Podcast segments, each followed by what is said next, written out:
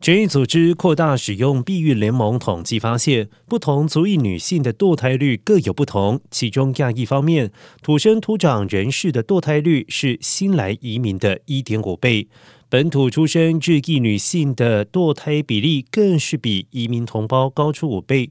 学者认为，现象反映了移民可能因为种种因素无法取得所需的保健服务。联盟负责人德赛表示，如果以纽约市的亚裔为例，女性移民普遍英语能力较弱，薪资微薄，也因此羞于求助而不敢堕胎。